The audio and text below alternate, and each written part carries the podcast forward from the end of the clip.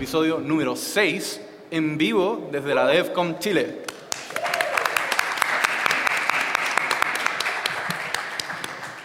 Gracias, gracias. Eh, bueno, junto con, conmigo está como siempre el panel eh, don Felipe. Hola, hola, hola. Ahora sí, perdón, me voy a acercar el micrófono. Eh, hola a todos, ¿cómo están? A, arroba. Arroba, uh, eso, eh, Felipe Torres, arroba F Forres en todos lados, salvo en GitHub, donde soy Forres con una F por temas de alcance. No me, no me regalaron el link, solo nada que decir. Estamos también acá con don Luis Porras. Hola, hola a todos. Mucho gusto. Eh, arroba lporras16 en Twitter. Perfecto. Y eh, bueno, yo, Nicolás Fernández, arroba el Buraur en Twitter. Y estamos con nuestro invitado muy especial, don Fernando. Preséntate. Muchas gracias. Eh, bueno, como mencionaba Nicolás y como les contaba al inicio, mi nombre es Fernando Larrañaga. Me pueden encontrar como Sadou en Twitter. Eh, soy ingeniero de software. Eh, este es mi décimo año desarrollando y es una de las razones de por qué creo o, o de por qué pensé que era importante venir un poquito hoy día a hablar del tema del seniority. Dentro de los 10 años desde que yo salí de la universidad, que me puse a trabajar y, y desde que me metí, hice mi, mi, mi primer sistemita cuando estaba, eh, en el cual me metí por la razón de la que muchos probablemente nos metemos, que es cuando van y te preguntan, oye, ¿sabéis que necesito hacer un sistema y tengo 150 lucas para hacerlo? Y en tu presupuesto eterno de estudiante decís, por supuesto, yo soy un experto en sistemas web, yo lo hago, encantado. Eh, desde que hice eh, eso hasta, hasta hoy, que han pasado 10 años, me he dado cuenta de, de algunas convenciones que nosotros tenemos dentro del mundo del desarrollo. Por ejemplo, ¿cuántos de acá son desarrolladores hoy día? La gran mayoría, ¿cierto? ¿Cuántos de ustedes se consideran desarrolladores senior? Algunos levantaron la mano, quizás otros fueron un poco más tímidos, pero les aseguro que dentro de los que levantaron la mano se consideran senior por razones completamente distintas. Y es porque dentro de nuestra industria igual existen varios mitos. Eh, nosotros hoy día no venimos a, a, decirles como, oye, estos son los pasos para convertirse en un desarrollador senior, son los que tienen que seguir y son los que se tienen que fijar para pa decir, oye, este desarrollador es senior o no. Sino que es, es, es, una, es una guía de historias y de, de, cosas que nos hemos ido dando cuenta con el tiempo y que hemos discutido con la gente acá de Noders y que, que creemos que está súper abierto a discusión y de, de la cual queremos que ustedes participen. ¿Por qué viene esto? Porque yo llegué a trabajar a Groupon el año pasado. Eh, Groupon desde afuera a veces se ve como que es una empresa más o menos chiquitita que vende descuentos y que vende cupones de depilación y dominó pizza. Pero la realidad es que Groupon es una empresa bastante grande y que, que, existe world class. O sea, nosotros hoy día tenemos siete centros de ingeniería que están repartidos alrededor del mundo. Santiago hoy día tiene 120 ingenieros trabajando acá y nosotros le damos soporte a ocho países. Y bueno, en Estados Unidos tenemos tres centros de ingeniería más, tenemos algunos en, en India, tenemos en, en, en, Berlín, en Dublín y en, y en un par de lados más. ¿Y qué pasa? Que cuando yo llegué a trabajar a Groupon, yo llevaba nueve años trabajando como desarrollador y yo estaba convencido que era un desarrollador senior, pero convencido. Y, y llegué y me creía al cuento, llegué a la entrevista y dije, hoy soy un desarrollador senior. ¿Y qué pasa? Que afortunadamente pasé el proceso de entrevista, en mi teoría es que se equivocaron y por eso lo pasé, pero eh, llegué a trabajar el, el, el, primer día y empecé a conocer gente que trabajaba allá adentro y me di cuenta que al final del día bueno, yo no tenía nada de senior. Y me empecé a preguntar por qué, porque hoy día la definición de nuestra industria nos dice que, que una persona que lleva 10 años desarrollando un desarrollador senior, ¿o no? Ok. Las 10.000 horas. Eso es bullshit. Y es un poco lo que venimos a conversar acá. Eh, si alguien está en desacuerdo, por favor háganoslo saber para que lo discutamos. Pero ese, ese, es un poco uno de los mitos que venimos a derribar. Y es porque con el tiempo y con las experiencias que va pasando cada uno te vas dando cuenta que son eh, ciertas cosas las que tiene que adquirir un desarrollador como va a convertirse en un desarrollador senior, o por lo menos para llegar a ser. Súper, súper claro. Yo Perdona, por... hay que repetir la primera. Yo, yo, la pregunta es... Eh, antes de ser desarrolladores, para Fernando, antes de ser desarrollador en, antes de llegar a Groupon, a Groupon, ¿cómo fue tu experiencia con, con, este asunto? Mira, yo salí de la universidad y me dediqué a emprender y lancé un software factory, así como mucha gente lo ha hecho. Un software factory probablemente de los más ordinarios que han existido acá en Santiago. Al nivel era, de que no, no teníamos muebles. Y el único mueble que teníamos era una caja de cartón, donde arriba teníamos una PlayStation, porque obvio, todas las empresas tienen que tener consolas. Eh, donde hicimos una fiesta de Navidad, hicimos un desayuno y teníamos a un desarrollador a pata pelada sentado en el piso porque no teníamos mesa para preparar la comida y estaba haciendo pancito, así de ordinario. Y crecimos al punto en el que llegamos a tener 15 desarrolladores y, y firmamos algunos convenios de desarrollo con empresas más grandes y crecimos y eventualmente llegamos como la cresta de la ola, solo para perderlo todo y terminar quebrando y cerrando la empresa. Y después de eso me fui a trabajar a varias startups. Trabajé en un dating site, trabajé, eh, no sé, trabajé en una universidad y trabajé en un montón de lados. Eh, por lo que puedo decir hoy día que, que he tenido la suerte de pasar como por todo el espectro del ecosistema de empresas de desarrollo que tenemos en Santiago. Desde las startups más chicas, que son un poquito más relajadas y que no tienen horarios y que trabajan en polera, eh, hasta, no sé, empresas de cobranza donde tenía que trabajar con corbata, camisa y era uno de los ambientes más deprimentes por los que tuve que pasar. Ouch. Pero que fue afortunado porque también uno aprende ahí. Quiero decir una cosa nomás. Nosotros acá estamos todos sin pantalones abajo. Sí. Sí. No nos vamos a levantar, eso sí, porque nadie gana al vernos semidesnudos. Eh, pero, pero afortunadamente eh, tuve la oportunidad de pasar por todo eso y, y también eso ha sido una experiencia de, de aprendizaje en ese sentido y que me ha ayudado un poco a darme cuenta de que al final el tema del seniority es más o menos relativo eh, y que hay ciertas características que nos ayudan a llegar ahí, pero que, que es súper difícil decir como, ya, ok, esta es la métrica que nos ayuda hoy día como mercado a decir como, este es un desarrollador junior, este es un semi-junior, este es un semi-senior, este es un senior, califiquémoslos, paguémosles de acuerdo a eso y que el senior sea el que siempre tiene razón y el junior sea el que tiene que aprender de él.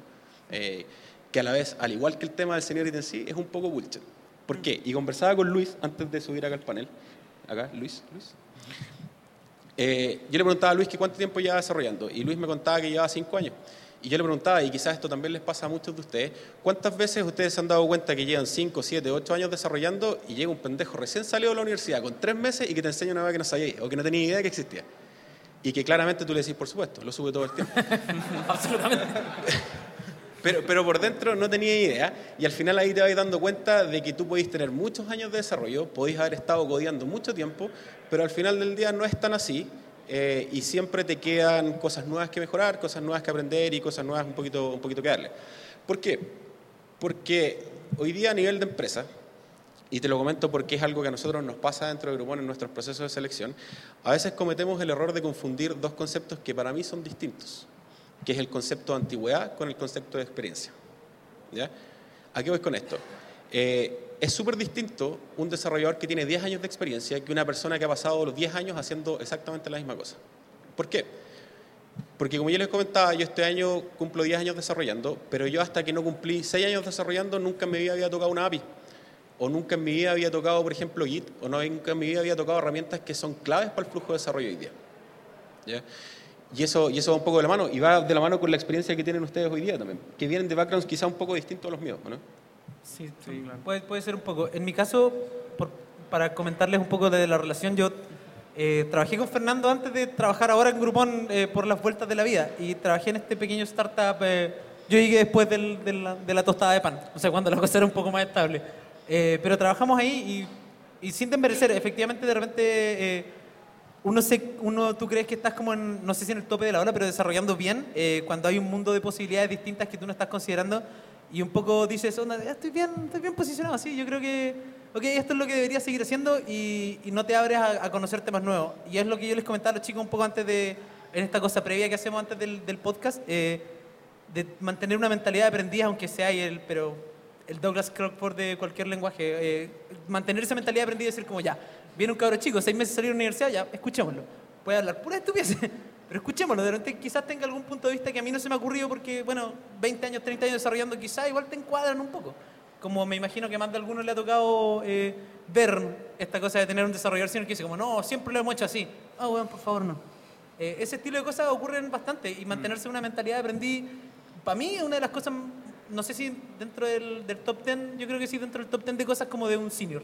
Eh, yo creo que soy sinceramente el más junior de los chicos de acá, yo incluso pasé como por un, por un periodo donde estuve trabajando en ventas, como en, en Dell, tenía el background tecnológico, vendía computador al fin y al cabo, pero, pero era ventas, era una cosa nada que ver eh, y claramente después retomé el camino y volví a, a desarrollo, etcétera. Eh, pero, pero yo tengo el punto de vista, y es lo que le comentaba a unos chicos, de, de haber saltado mucho de, de pega en pega y siempre como desarrollador junior, porque tenéis que entrar un poco a, a cada uno de ambientes nuevos y aprender, aprender a adaptarte a una, a una metodología de trabajo nueva. Ahora mi, mi época en Groupon eh, no, no creo que haya sido nada más terrible que, que esto último, este primer mes eh, haciendo code review.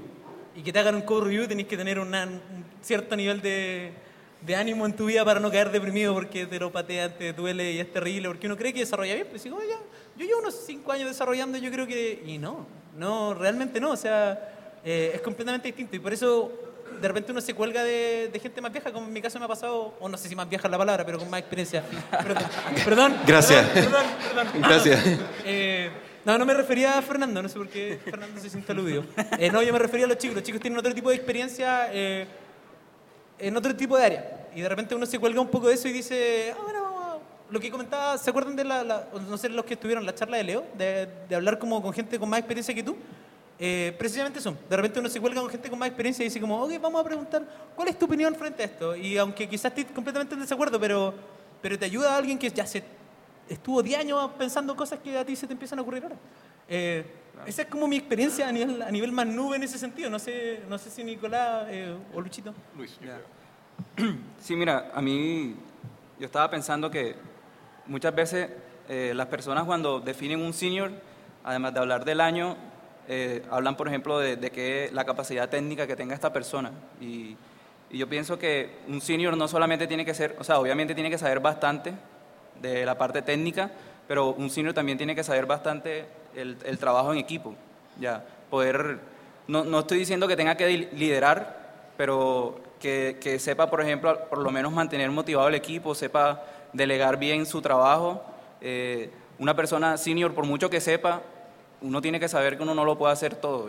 Y no, no te puedes, cuando tienes mucho trabajo, no puedes concentrarte porque no, tienes que confiar, tienes que confiar en las personas de tu equipo. No lo puedes tratar de hacer todo tú y pensar que no, eso lo, lo vas a hacer tú porque, porque tú sabes ya cómo hacerlo ya y yo lo voy a hacer y, no, y no estás dándole la oportunidad a otra persona que de pronto pu- puede hacerlo de otra forma que tú ni siquiera, o sea, puede ser hasta mejor la forma. Y la otra y lo otro es que una persona senior no solo se encarga de, de resolver el, el problema con código, sino que también se encarga de, de pensar más allá, de, de espérate un momentico, antes de, de empezar a meter mano en el código, ¿por qué, estoy ¿por qué estamos tratando de hacer esto? ¿En verdad aporta valor lo que estoy haciendo? O sea, eh, ¿en verdad mis usuarios van a utilizar toda esta funcionalidad? ¿O en verdad estoy arreglándole un problema? ¿O de pronto no hay que hacerlo? O sea, eh, no, no ir como a, a la carrera y tratar de empe- empezar a implementar y a programar así como, no sé, como una máquina. Ya, o sea, un senior no es una persona que, que, que se aleja solamente en el código, se abstrae, o sea, se retrae solamente en el código, también está la parte humana y, y la parte de trabajar bien en equipo. Ya. Sí, eh, bueno, mi experiencia es un poquitito parecida quizás a la de Fernando. Eh, para los que no me conocen, yo soy, yo estudié diseño industrial. Eh, y hoy en día, oh, Mire, el, el bicho raro siempre ha sido el bicho raro del podcast. ¿Es Claro. cierto? y eh, decidí, nunca ejercí diseño industrial, eh, tal por cual. Eh, yo decidí aprender a programar desde muy pequeño, eh, con un 386, jugando al Doom, al Prince of Persia, y empecé a ver el QBasic y esas cosas. Y después, en la, mientras estaba en la universidad, me interesé mucho en el tema que son eh, la robótica, y aprendí a programar en Assembler, y aprendí a programar en C, y eh, después, por supuesto, el salto que hubo de ahí fue aprender a programar en PHP, por supuesto, hacer WordPress. Eh, y en el fondo, como que aprendí las cuerdas, como dicen, eh, con WordPress, con PHP.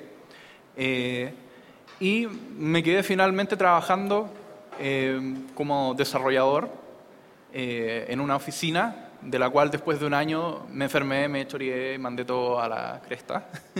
y eh, dije, este lugar no es para mí, no es así como quiero trabajar, no es este el proyecto eh, de vida y no es esto lo- el aporte que quiero tener con la, al mundo o a la gente cercana a mí. Eh, y decidí irme a trabajar con mi hermano, eh, a formar una empresa, un emprendimiento donde eh, íbamos a hacer software, íbamos a trabajar para la web y íbamos a tratar de hacerlo de la manera que nosotros creíamos que era la mejor. Eh, y así llevamos cinco años trabajando. No sé cómo, porque partimos con nada. O sea, yo tenía eh, el computador y listo. Y no lo había cambiado hace tres años desde que, no sé, una vez en la universidad. Así que no era muy rápido y no era muy, muy entretenido trabajar en ese computador. Con un CRT gigante. Eh, eh, mi experiencia con el Seniority básicamente es un poco lo que creo que se está dejando un poco ver entre que, que coincidimos todos nosotros, que este asunto de llevar un año, dos años, tres años, cuatro años, diez años, cuarenta años, eh, no tiene absolutamente nada que ver con el nivel de expertise o el nivel de profesionalismo que puede tener un desarrollador. Eh, y creo yo personalmente que es tanto como eh, la inconsistencia que no se debería ni siquiera mencionar el asunto de que cuántos años llevas. Mm. Por supuesto hay un tema que si es que uno ya trabajando en una empresa por cinco años, por supuesto que tienes que tener cierto nivel de seniority en el sentido de que llevas este tiempo trabajando, tienes que tener un sueldo obviamente más alto por tu tiempo y tienes que tener ciertas consideraciones. Pero eh, el asunto de llegar a una empresa y, oye, he andado dando botes cada un año, me cambio de empresa y llevo, no sé, 20 años desarrollando en un montón de lenguajes diferentes, eh, posiblemente no dice nada de la capacidad de, de, programación. Y de hecho, si es que veo una persona, como yo ahora estoy dedicado a aceptar gente y a contratar gente, si es que yo veo una persona que ha estado dando botes por muchos lados y eh, no solamente que, no sé, tres o cuatro años, sino que toda su carrera ha sido andar dando botes por todos lados, me, me da una alerta.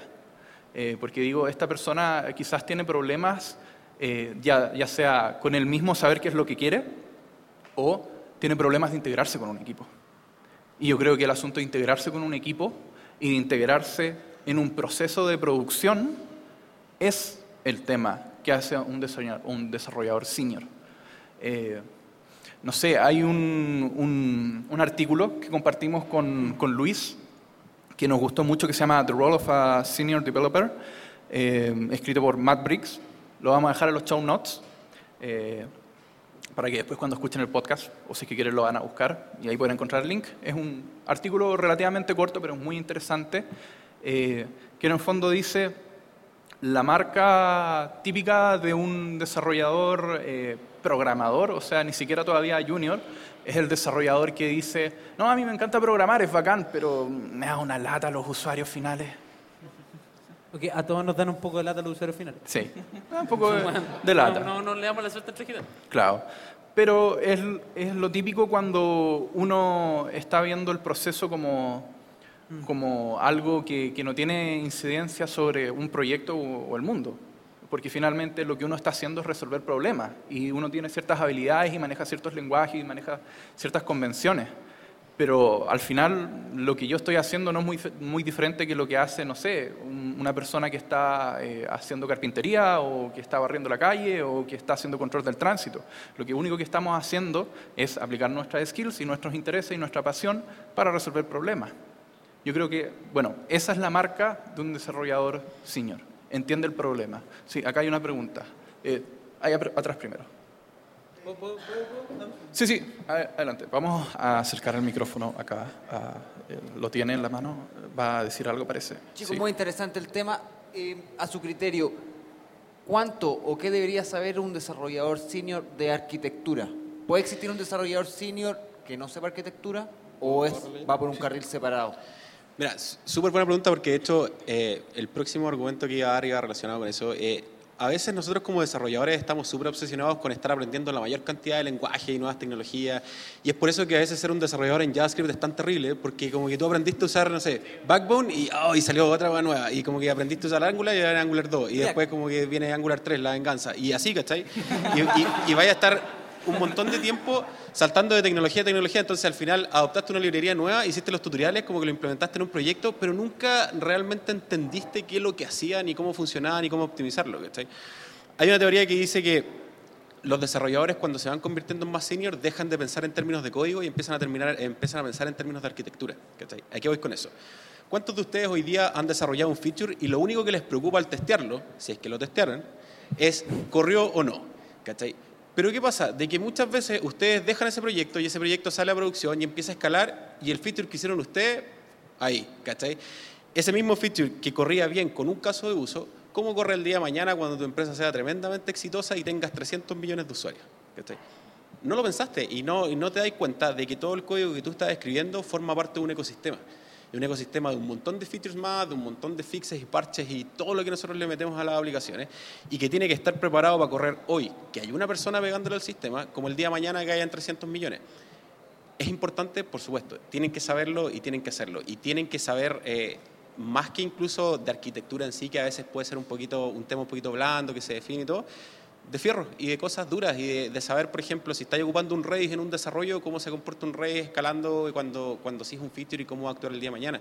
O cómo reaccionan las tecnologías que tenéis hoy, si son persistentes, si, si van a ser tan buenas como están corriendo hoy o tan rápidas como están corriendo hoy el día de mañana con los lenguajes que, que estéis trabajando.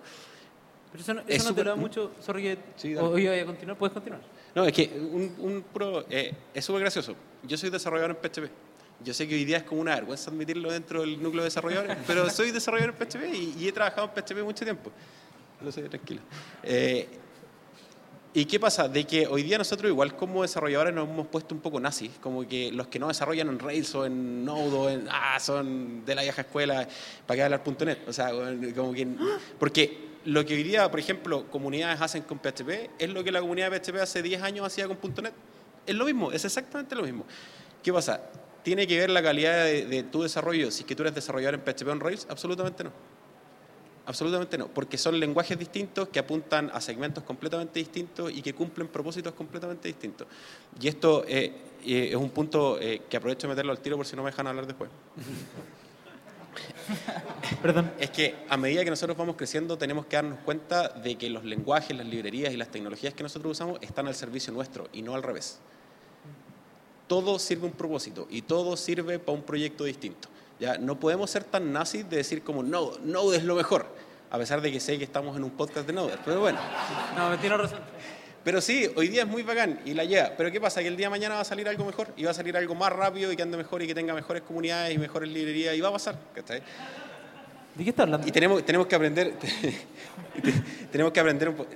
Está claro que esta es la última vez que me invitan, ¿cierto? Tenemos que tener claro que al final es como que nosotros fuésemos Batman, porque ante la duda siempre hay que ser Batman.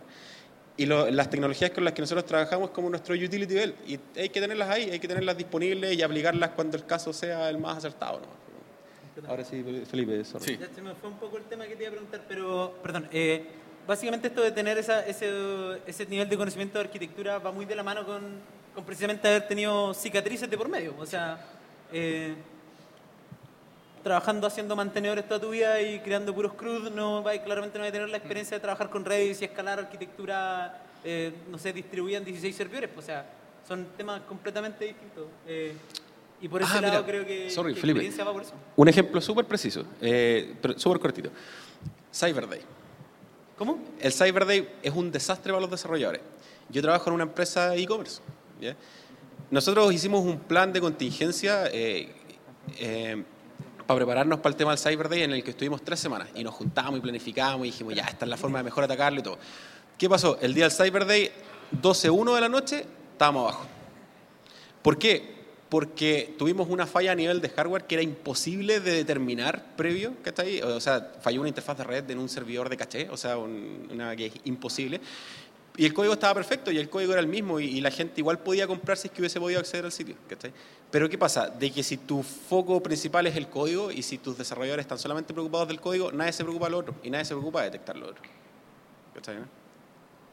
Eso. Teníamos otra pregunta, ¿cierto? Sí. Sí, bueno, eh, primero de todo, buenas tardes, gracias Buenas por, la, por, el, po- por el cast que están haciendo en vivo. Eh, bueno, son dos consultas en realidad. Siempre se dice que el desarrollador o el, o el que sabe programar, el núcleo, por así decirlo, odia el diseño. O dicen que odia el diseño. Ya. Entonces mi pregunta es, primero que todo, ¿ustedes como desarrolladores solamente se preocupan del núcleo o hay desarrolladores o también se preocupan de desarrollar tanto lo, lo gráfico, eh, lo, lo- lo esencial. Y la, la- bueno, la, la otra pregunta me la ganaron, que era si uno tenía que eh, eh, preocuparse de un solo lenguaje. Eh, ahora, la, la otra consulta que también les quería hacer es, eh, ¿es válido decir que uno es desarrollador? Por ejemplo, si usa una herramienta, ya sea NetBeans, ya sea eh, Vi- eh, Visual Studio, bla, bla, bla, versus una persona que usa Eclipse o que usa Mono Developers? Yo creo, quiero tomar la, la bola aquí para la primera pregunta que hiciste, de que si es cierto que los programadores, así como secos, secos, no, no, eh, le huyen al diseño O si una persona, no sé, senior, tiene que estar pendiente también de, de la parte del diseño. ¿Es es esa tu pregunta, no? Ya, bueno, yo considero que independiente del sistema que nosotros estemos programando, a la final siempre los usuarios van a estar utilizando tu, tu programa. Y es muy importante que, que para ellos sea intuitivo de usar o que la interfaz, no importa que no sea bonita, pero que sea clara. Como que, y, y es muy importante para nosotros que, que sepamos un poco de, no de diseño, pero aprender un poco de, de experiencia de usuario, que últimamente está sonando como bastante, pero que en verdad es algo como, como de lógica, es como de, de sentido común y no es nada de... de- muchas personas te lo pueden vender con muchas teorías o lo que sea, pero es simplemente aplicar el sentido común y, es, muy, es muy importante porque a veces eh, las personas dejan de utilizar tu producto. Puede que tu producto sea, mejor dicho, te, te voy a poner un ejemplo claro. Está Facebook, ¿verdad? Que todo el mundo lo utiliza. No sé si todo el mundo, pero bueno, mucha gente lo utiliza, tienen billones de usuarios. Y está Google, que quiso hacer como la competencia de Facebook y, y creó Google Plus, que funciona súper bien y tiene la parte de los hangouts, está integrado y tiene un montón de cosas, la parte de los círculos, pero no, no lo usa tanta gente como Facebook. Ya. Entonces, posible que ahí hubo un problema de que no se preocuparon tanto por, por la usabilidad o... Pero eh, yo, yo creo que quizás tampoco es tema. O sea, yo creo que hay que tener nociones, porque quizás yo, yo soy pésimo diseñando. Para mí, onda. Eh, Exhibit A, ahí atrás está hecho en Comic Sans, fue a propósito, ojo. Pero, está, pero yo soy pésimo diseñando en general. Eh, el logo claramente no lo hice yo, eh, lo mandamos a hacer, eh, pero, pero no es mi skill set. Pero también tenés que tener ciertas nociones, porque vais a trabajar con un equipo multidisciplinario lo más probable. Por último, hay que tener claridad de que no podéis, no sé, tirar como todo en H1 porque va a ser muy complicado para alguien darse cuenta qué diablo está hecho tu código al fin y al cabo. Eh, Pero quizás quizás no, no es tu skill set principal, pero hay que tener una noción, según yo, no sé. O sea, es que Un poco más holístico. va de la mano cada uno. A mí me encanta el diseño. De hecho, uno de los blogs que más leo es Matching Magazine. Y lo leo casi todos los días. Y me encanta porque hoy día, aparte de diseño, así como, ah, este es el nuevo color que la lleva este año, te hablan de mucha teoría de por qué las cosas son como son. Eh, a mí me gusta mucho la usabilidad. De hecho, eh, es una de las cosas que más trato de ver y, y me intriga por qué, por ejemplo, no sé si ustedes han visto que, que en Mac los botones positivos siempre van a la derecha y en Windows van a la izquierda. Y no sé si alguna vez han dado el tiempo a averiguar por qué. Tarea para la casa. No. Eh, porque hay teorías, hay teorías de que como nosotros leemos de, de izquierda a derecha, cuando tú estás leyendo, por lo general la opción que vas a presionar en un cuadro de confirmación siempre es la opción positiva. Y si tú lees y la opción positiva está a la izquierda, lees, vas y vuelves. En cambio, si la opción positiva está a la derecha, lees, vas y presionas en el mismo lado. Y es una vuelta menos. Ese tipo de cosas las encuentro muy interesantes. ¿ya? Y a nivel de diseño también, eh, me encanta. No soy muy bueno, o sea, tampoco porque no, no estudié diseño. De hecho, trato de dibujar un corazón y parece manzana. Es muy terrible la, la- la experiencia diseñando en sí. Eh, pero va dentro, dentro de todo. Como decía Felipe, es importante igual que los desarrolladores se metan en eso porque hoy día ustedes tienen que estar trabajando con gente que sí diseña. Y, y al final, como tú te integras dentro de ese, de ese equipo multidisciplinario, dentro de ese ecosistema de desarrollo en el cual donde tú vas a estar en distintas organizaciones, influye. La, que hice una segunda pregunta y vamos al tiro ya. Eh, el tema de los IDEs que, que mencionabas tú. Ya. Eh, la verdad es bullshit, usa lo que más te guste. Yo programé mucho tiempo en Mac con Coda y yo sé que mucha gente le tira mierda a Coda y que dice que es uno de los peores IDEs que existe y está bien, quizás uno de los peores IDEs que existe, pero a mí me gusta, lo encuentro bonito y como que podía subir mis cosas directo y no sé, lo encontraba como y aparte traía libros, ¿cachai? Eh, pero al final eh, usar NetBeans, usar, todo eso son herramientas y va un poco de la mano de lo que hablábamos recién. No te vuelvas nazi por ninguna. Tenlas ahí, busca la que más te guste. Si en el fondo igual Sublime es súper rápido y es el que usa, la mayoría usa Sublime acá, ¿no? Pero en el fondo Sublime, Sublime por sí solo o súper, de cuando lo bajáis la primera vez es una mierda porque lo abrís y no tiene nada, es un cuadro plomo y como que decís, oh, ¿qué hago ahora? ¿Cachai? Y como que para un desarrollador que tiene poca experiencia y alguien que se está metiendo, va a tratar de meterse ahí y es el equivalente a abrir un notepad en Windows, o sea, tiene el, el mismo, la misma interfaz, ¿cachai? Eh, así que no te sintáis menos porque te gusta NetBeans, eh, es muy bacán, tiene muchas funcionalidades y- o, o, no sé, Eclipse o no sé qué, cuál, qué es lo, lo, lo que sabes tú. ¿O visto el estudio? Tiene, to- claro, todo, si, al, si al final el propósito es asistirte en tu proceso de desarrollo y lo que a ti te resulte más cómodo eh, es lo que más tenéis que usar, ¿no? Sí. Eh, a mí me gustaría decir, para responder tus dos preguntas, que creo que están muy acertadas, eh, en mi experiencia, los mejores proyectos de software son los que parten desde la experiencia del usuario, siempre. Eh, y son los mejores en tanto a desarrollo, en tanto a comunicación con el cliente, en tanto a validación y en tanto finalmente a cómo funciona en el mundo real. ¿Por qué? Porque cuando tú estás pensando en la experiencia del usuario final desde un principio, estás ahorrándote un montón de, como lo decía Leo anteriormente en la charla anterior, byte shedding, que es estar dándose vueltas sobre asuntos que realmente no importan. Asuntos como que vas a juntarte con el cliente y, eh, mira, ¿te gusta esta interfase? Sí, pero el botón podría estar 5 píxeles para arriba y con un poquito más de borde y me gustaría un color así, pero en realidad no, quiero otro color.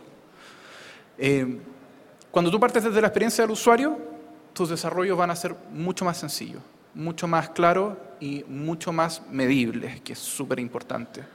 Eh, otro punto de diseñador senior, es capaz de medir, es capaz de tener claro oye, mi experiencia me dice que esto probablemente no convenga hacerlo, conviene hacer quizás otra solución más sencilla, más rápida, una solución parche, quizás una solución fea, pero que nos va a permitir eh, salir al aire y cumplir nuestras metas de negocio y nuestras metas finales del proyecto. Eso uno. Y lo segundo, en cuanto a los IDE, eh, ocupa lo que quiera. O sea, yo he pasado por todo. He pasado por Notepad, por Dreamweaver, por eh, WebSpider, para los que se acuerdan de WebSpider. Ya. Eso es de la época cuando en todas nuestras páginas, la página más bacana era la que tenía las dos calaveras con fuego dando vuelta y con un marquí en medio. Eh, Ocupé el editor de Angel Fire, ocupé el de GeoCity, eh, después me salté, bueno, no inmediatamente de ahí, pero entre medio me salté eh, para WebStorm, después probé NetBeans, después probé, etc. Hoy en día estoy ocupando Atom y me gusta mucho, pero el día de mañana voy a estar ocupando otra cosa, porque la verdad es que el, editor de código da lo mismo. lo que importa es que te permita hacer a ti eh, lo que tú quieres y que no sea tan horrible para que no te eh, duelan los ojos. Eso. Bueno, en la parte de los editores de texto yo también quería añadir un punto que, que a veces está bien que tú elijas la herramienta en la que te sientas más cómodo, pero por ejemplo si vas a programar en iPhone, no te vas a poner a programar en o sea, sin Xcode, o sea, como que ahí también, claro, o sea, no vas a trabajar con Sublime para trabajar con, con Objective-C, o sea, ah, tienes que utilizar la herramienta también, tienes que poder saber cuál es la herramienta que te va a facilitar el trabajo. Sí, hay una pregunta El joven tímido de la última fila. ¿Aló? ¿Sí? sí, sí. Bueno, primero sorprendido por la antena parabólica. Sí. es para la señal. Oye, señal, ¿ah? aquí lo gracioso somos nosotros. sí, no, sí lo sé. Oye, gracias por, por, por sus opiniones y experiencia.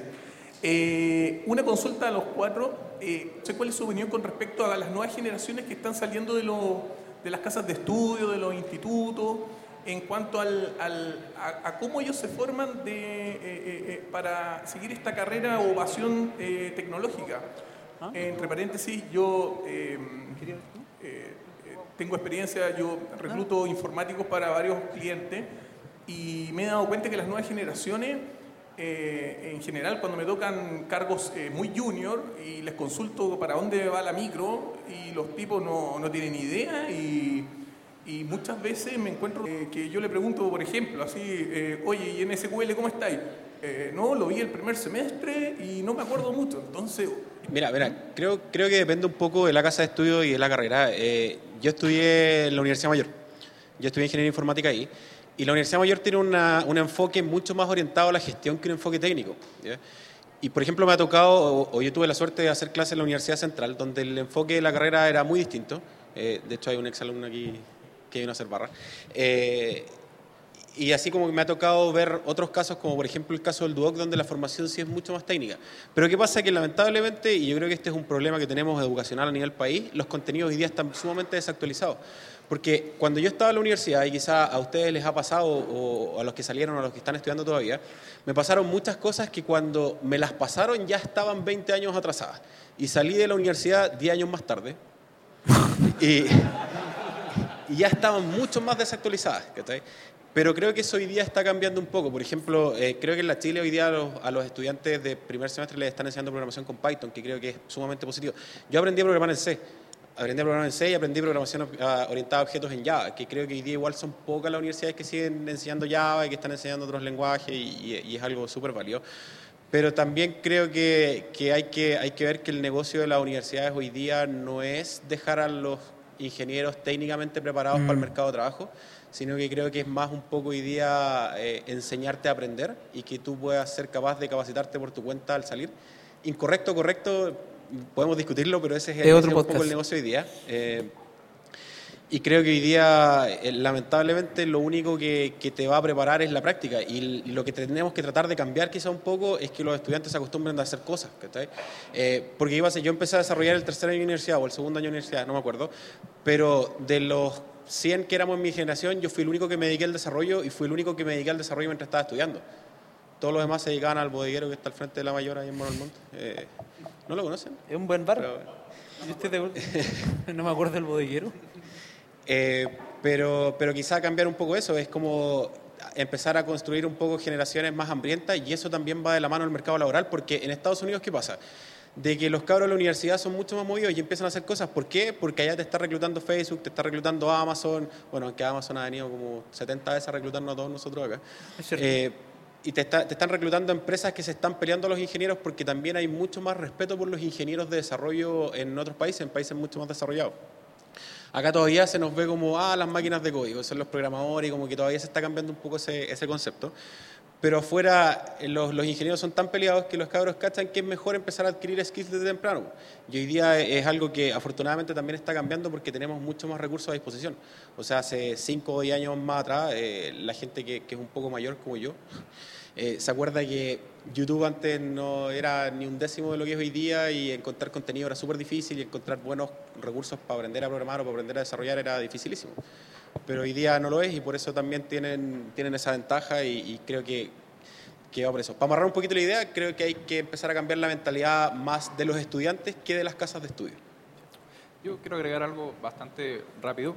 Eh, yo creo que, obviamente, más allá de que las casas de estudios enseñen esto, enseñen esto otro, eh, yo creo que esto es como mi opinión personal. Las opiniones vertidas en este programa son netamente mías, todas. Eh,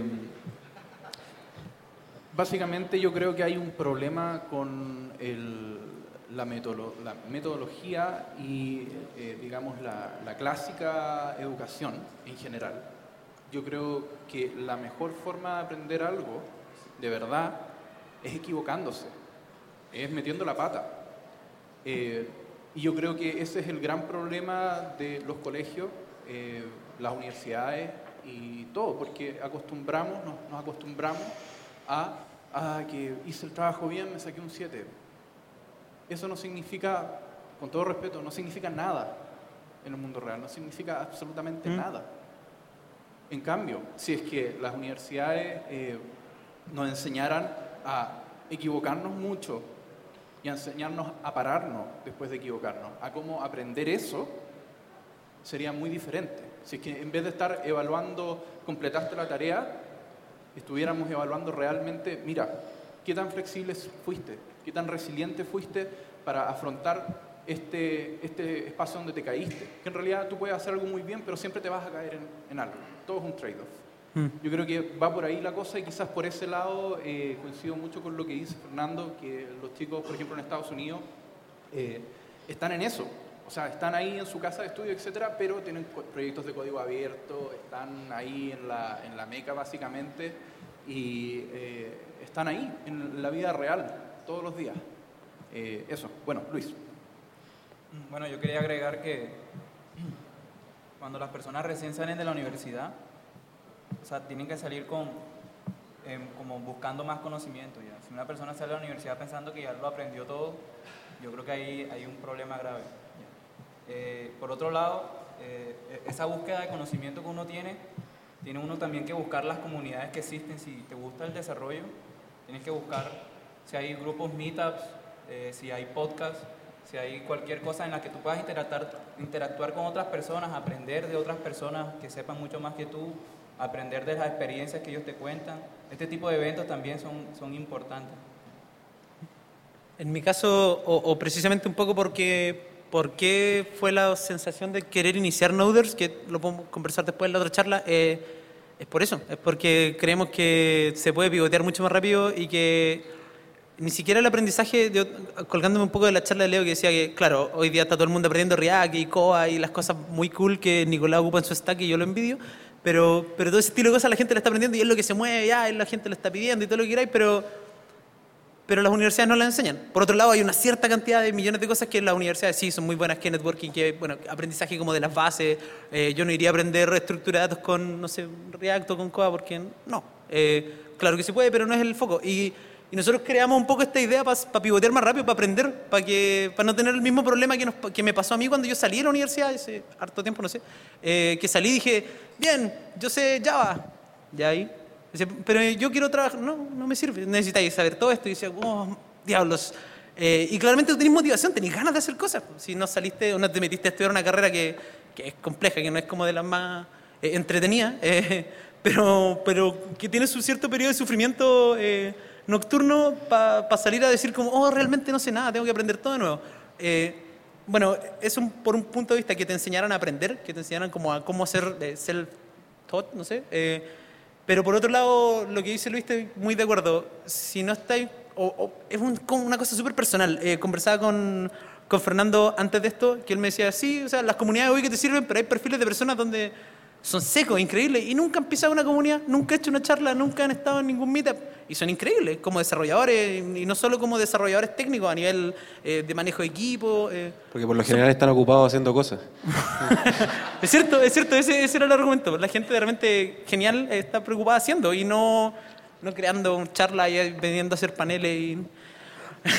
No, pero, pero es cierto. Eh, fue una, de las cosas por qué se nos ocurrió crear esto y hacer el podcast, porque de repente hay gente que anda como perdida y sale de la universidad cachando nada. Voy a decir como, oh, y ahora tengo que... No, ya, si eso ocurriera, si eh, este estilo de cosas te ocurrieran dos años antes de la universidad, ¿cuánto tiempo te ahorráis después de que salí yendo a millones de entrevistas donde realmente no te van a contratar porque no sabéis lo suficiente? Lo, que, lo suficiente que te pide el mercado. Sí. Yo quiero dar un dato, eh, yo creo que lo compartimos entre por lo menos nosotros tres. Porque todavía no sabemos. ¿Cachai cómo me excluyen? ¿no? Uno viene buena onda, ayudarlo a promocionar el podcast y te tratan así. Sí, así vas a tener que hacer tu podcast. ok. Ahí no invitáis. No, así fulling. Oye, eh, no, pero el dato es, yo he aprendido en el último año de mi vida más que en todo el otro tiempo. Por el simple hecho de que decidí ser partícipe de una comunidad, decidí ser, decir, ya, sabéis que tengo mil cosas en el trabajo, tengo que estar haciendo de todo, tengo que hasta hacer la vieja del aseo en el trabajo, pero voy a darme eh, un momento para ser partícipe de la comunidad porque creo que puede ser bueno. Y el resultado es que este año eh, creo que ha sido el que mejor lo ha pasado como programador, como desarrollador, como persona. Eh, he conocido gente muy cool. ¿Nosotros? Y tú también, Fernando. Gracias. Y eh, además he logrado mejorar no solamente en, cómo hago código, en aprender nuevas cosas, eh, al hacer charlas uno aprende muchísimo, eh, sino que además en cómo comunicarme con un equipo de personas con, de muchos matices, digamos. he aprendido muchas como soft skills que antes no las tenía tanto porque no me, como somos una empresa chica, normalmente nos vemos las caras todos los días y buena onda y todo, pero uno como para tener ese, eh, ese eso es como soft skill, tiene que relacionarse con mucha gente muy, muy diferente. Bueno, eso les quería decir, así que los invitamos a que se hagan parte de una comunidad, si que no es la de la nosotros, a Cualquiera. parte de cualquier otra, a donde ustedes se sientan bien. Eso. Oye, ¿eso alguien tiene una pregunta ahí? Sí, sí. ¿Cómo está? Pues, ¿Tenemos tiempo para una pregunta más? ¿Sí? ¿Sí? Awesome. Sí, no, ¿Sí? Master. Tenemos el local para nosotros, ¿cierto? Mira, a mí... Esta charla dura hasta la 8. Yo, voy a hacer mi pregunta poniéndome en un caso ficción eh, y un poco también la realidad que nosotros nos enfrentamos cuando vemos las ofertas que dicen ingeniero, desarrollador senior, 5 años, PHP, jQuery, JavaScript y uno se pregunta, no sé, hay muchas, hay muchas cosas que a uno le pasa a la mente. De repente que lleguen a ofrecer un, un palo por 5 millones, a lo mejor está bien, está mal, y no siendo, yo, yo me considero junior y, creo que voy a ser junior toda mi vida. Eh, y digo, está bien, eh, todo eso. Me pregunto, ¿qué harían ustedes? ¿Cómo, ¿Cómo lo harían? Si buscan una persona considerada desarrollador senior, eh, ¿qué, qué le dirían a esa empresa que, que que ofrece esa, es- esa oferta? Eh, no sé, yo quiero su opinión al respecto, en el sentido de la industria maléfica, no sé, que hace ese tipo de oferta. La, conclusión de fondo, voy a partir por la última y voy a volver. Eh, es que el seniority depende del ecosistema donde tú estés parado y depende de la empresa donde tú estés. ¿Por qué? Nosotros hoy día somos una organización relativamente grande para lo que es empresas tecnológicas en Chile y nosotros tenemos definido nuestro nivel de seniority internamente. ¿Es correcto? No lo sé. Puede que sea muy distinto al de las otras empresas, pero es el que nos sirve a nosotros, porque eh, tiene que ver con los desafíos que nosotros enfrentamos día a día. Una empresa que tiene un equipo de, de, de 100 ingenieros no puede tener las mismas definiciones de seniority que una startup que tiene 5 personas. O que tiene otro tipo de clientes, porque enfrentan desafíos sumamente diferentes. Entonces, lo que tú estás buscando en un desarrollador senior, en ese, en ese ámbito, es muy distinto al que buscamos nosotros, porque aparte la vara es distinta. ¿Cachai? Y eso va un poco de la mano con lo que yo te hablaba al inicio, de que eh, yo llevaba nueve años desarrollando, me consideraba senior, llegué a un ambiente donde había buenos mejores y me di cuenta que no lo era, ¿cachai? Porque quizás los ambientes donde yo estaba, para el ecosistema en el que estaba, para ese súper chiquitito, sí lo era, ¿cachai? Eh, entonces va, va un poco de la mano eso. Eh, el tema es que yo creo que al final los avisos, esos avisos que tú te refieres, que dice como busco desarrollador senior que sepa estas cosas, a veces es un poco para espantar eh, a, a ciertas personas. Y este es como, como un consejo. Yo no sé si alguien está buscando trabajo acá, eh, pero el flaco ahí atrás está reclutando informativo. No, eh, y que a veces ven avisos en, en Get On Board o, o no sé, en cualquier, cualquier otro portal y dicen como, ah, no, no, no tengo la... O, o en Hackealo, Hackealo, hackealo.com. Hackealo. Ven, si chiquillos saluden, digan, ¡uh! ¡Eh! Y ven, ven cierto aviso podcast. ven cierto aviso y dicen como, hoy esta, esta empresa es súper cool y el trabajo se ve súper cool, pucha, pero es que a mí no me da la talla. No, postulen igual, bueno, postulen igual y por último no los van a llamar, pero no sé, pues no pierden. O sea, al final, eh, todas las oportunidades, las oportunidades más claras que pierden son las que Las ni que siquiera se atreven a hacer. ¿Ya? Eh, yo les aseguro que la persona que puso el aviso de que está buscando un senior no sabe lo que es un senior, así que fácilmente pueden engañarla. Díganle ustedes lo que Prue- prueba clara de eso es que estoy trabajando en Groupon. Pues. Eh, no sé si es que quieren aportar algo a eso. Eh, no, porque me van a, me van a retar. No. eh, eh, precisamente yo creo que va, va un poco muy de la mano con lo que, con lo que dice Fernando. Eh, ¿Qué es lo que nos pasó? Bueno, ah, no sé si lo puedo comentar porque la persona no está acá, pero un amigo postuló a varias, varias pegas eh, hace un par de años. Cuando vino este Amazon tuvo, su- su- tuvo una búsqueda de desarrollador y él postuló a varias- varios lados. Eh, y en el caso de él, postuló seis veces y lo rechazaron las seis. Ah, un tema ahí de depresión, de oh, no, no sirvo, no doy la talla. Eh, pero claramente les sirvió un poco el feedback que le dieron para mejorarse y ahora está onda, envidia, onda, ¿no? Está- lo, lo llamaron, está yéndose para afuera de Chile, entonces genial. Pero por otro lado se expuso a este feedback eh, violento y heavy de no, no, no, no me interesa, lo no, no eres lo suficientemente bueno para nosotros. Ah, ¿Qué están buscando? Ta, ta, ta, ta. Ok, me gusta esta empresa, voy a ir como tratar de ir a ese lado. Eh, sin ese feedback estáis tirando palos de ciego. Y como dice Fernando, o sea, se pierden el 100% de, lo- de los tiros que no tomas. O sea, you miss. Sí, bueno, eh, yo soy eh, el encargado principal de contratar gente para Santiago Lab. Pues si trabajáis solo, obvio que era el encargado de eso. Yo y mis cinco personalidades somos los trabajadores de Santiago Lab. Eh, no, básicamente eh, yo soy el encargado de reclutar gente y eh, en ese sentido quizás les puedo dar un poquito más de insight eh, en ese sentido.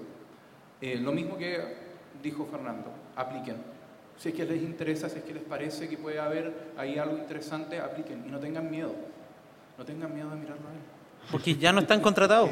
No, no es más terrible que eso. Sí, eh, y no se lo tomen en, en general, eh, tomen estos procesos como oportunidades que se dan y que pueden o no ser. Y si es que no quedaron, lo más posible es que no hayan quedado no porque no saben o, o son inservibles o no son los mejores desarrolladores o esto o lo otro, o porque son senior o porque no son senior.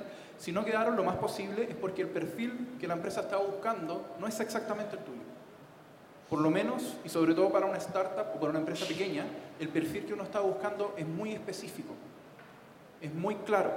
porque cada pieza del engranaje en esa empresa es clave. En las empresas más grandes, en general, es un poco más libre, eh, uno, es, es, un poco más sencillo, eh, digamos, un poquito como convalidar sus experiencias y sus conocimientos, eh, pero básicamente a lo que yo, yo los llamo es a postular la vean y constantemente y traten de buscar el siguiente paso donde ustedes quieran estar. Se contradice un poquitito con lo que yo les decía de que no cambien trabajo una vez al año, pero sí estén en la búsqueda constante, cosa de que después, no sé, de cuatro años que estuvieron, o de tres años, o de dos años que estuvieron en un trabajo y vieron una oferta en una empresa que, oye, están trabajando con algo que realmente es interesante, no se pierdan esa oferta. Porque la idea finalmente es ustedes desarrollarse como persona poder aprender. Eh, Re recuerden que todas las empresas cometen errores y ese error pueden ser ustedes. Oye, después de ese increíble consejo, eh, gracias Fernando, eh, tenemos que darle el cierre al podcast porque estamos un poco en la quemada de tiempo, así que eh, Nicolás. Sí. Eh, ok, entonces vamos a hacer lo que dijo Felipe. vamos a darle un cierre.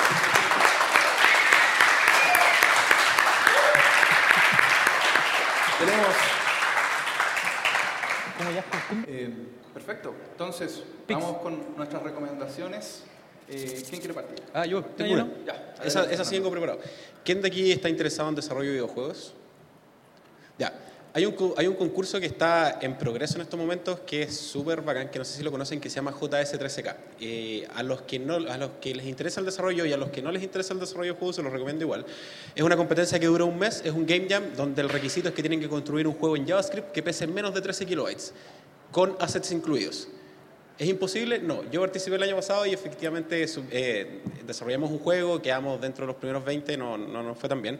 Pero la experiencia es muy entretenida porque aparte empiezan a conocer técnicas de optimización de código y, y empiezan a ver así como cómo mejorar todo lo que tienen que tener y cómo optimizar, así que se los dejo para que lo vean, js13k.com es el sitio, pero síganlo por Twitter porque por ahí hay discusiones mucho más interesantes. Eh, bueno, si tienen dudas, los chicos igual lo van a dejar anotado. Show notes. Supongo. Así que eso. Sí, sí. Nico, ¿yo? ¿Yo? Eh, sí, eh, mi recomendación es para los que sean nerds y les gusten mucho los juegos y sean de la época retro de los Super Nintendo, Nintendo, Game Boy. Mañana hay un evento que se llama la Feria Friki, eh, que va, la van a hacer en este, en este caso cerca de, oh, no me acuerdo, gimnasio, ay, no me acuerdo, pero busquen en Facebook. Feria Friki. Eh, es muy entretenido porque hay como muchos stands donde tienen juegos, tienen un montón de merchandising, hay muchas cosas retro, es como una, una- un estilo Feria de las Pulgas, pero también hay un poquito de... ¿Ah? Sí, no me acuerdo de la comuna. Antofagasta. Creo que cerca de San Diego, si no me equivoco. Sí, es que siempre la van cambiando. A veces está acá cerca al lado, en Baquedano, pero esta, esta vez va a estar en, en otro lado. De todas maneras, eh, véanla, es mañana, es todo el día, es muy entretenida. Si es que les gusta o si es que quieren un panorama entretenido, eh, vayan a verla y hay un montón de cosas choras para comer. Eh, hay harta comida japonesa, como japonesa de verdad, no solamente sushi. Eh, hay mucha gente ñoña como nosotros. Y eh, eso, Dale. esa es mi recomendación. Bueno, quiero hacer mi recomendación un poco rápido. Sí. Les recomiendo un libro para los que le llame la atención el tema de, de experiencia de usuario. Hay un libro súper recomendado que se llama Don't Make Me Think, es como No me hagas pensar. Es súper bueno, como que fue el libro que, que creó toda esta ola como de, de usabilidad que hubo. Eh, yo tengo un par de pics. Eh, primer pic que tenemos es que tenemos stickers. Hicimos stickers de Nother, así que si alguien quiere stickers, tenemos muchos. Pero estamos tapados en stickers para regalar, chicos. Por favor, quítenos stickers. Eh, Por favor, llévense. por favor, llévenselos. Eh, no, mi pic real es que ayer vi el capítulo de Mr. Robot, el último, y es para volarte la cabeza. ¿Alguien lo vio? ¿Sí? Oh, No, no spoilers. se me- no, no, no hubiera venido hoy día del, así. Eh, bueno, así que si no la han visto, véanla. Muy, muy buena. Eh, yay. Eh, esos son mis dos picks. Eh, así que muchas Muchas gracias.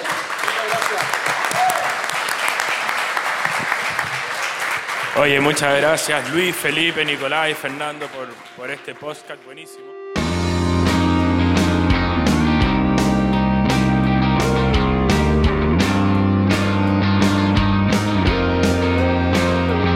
Noderscast es conducido por Felipe Torres, arroba Fforres en Twitter, Luis Porras, arroba Lporras16 en Twitter y Nicolás Fernández, arroba elburabure en Twitter. Pueden enviarnos sus correos a noderscast.noders.com y encontrarnos en Twitter en arroba noderscast.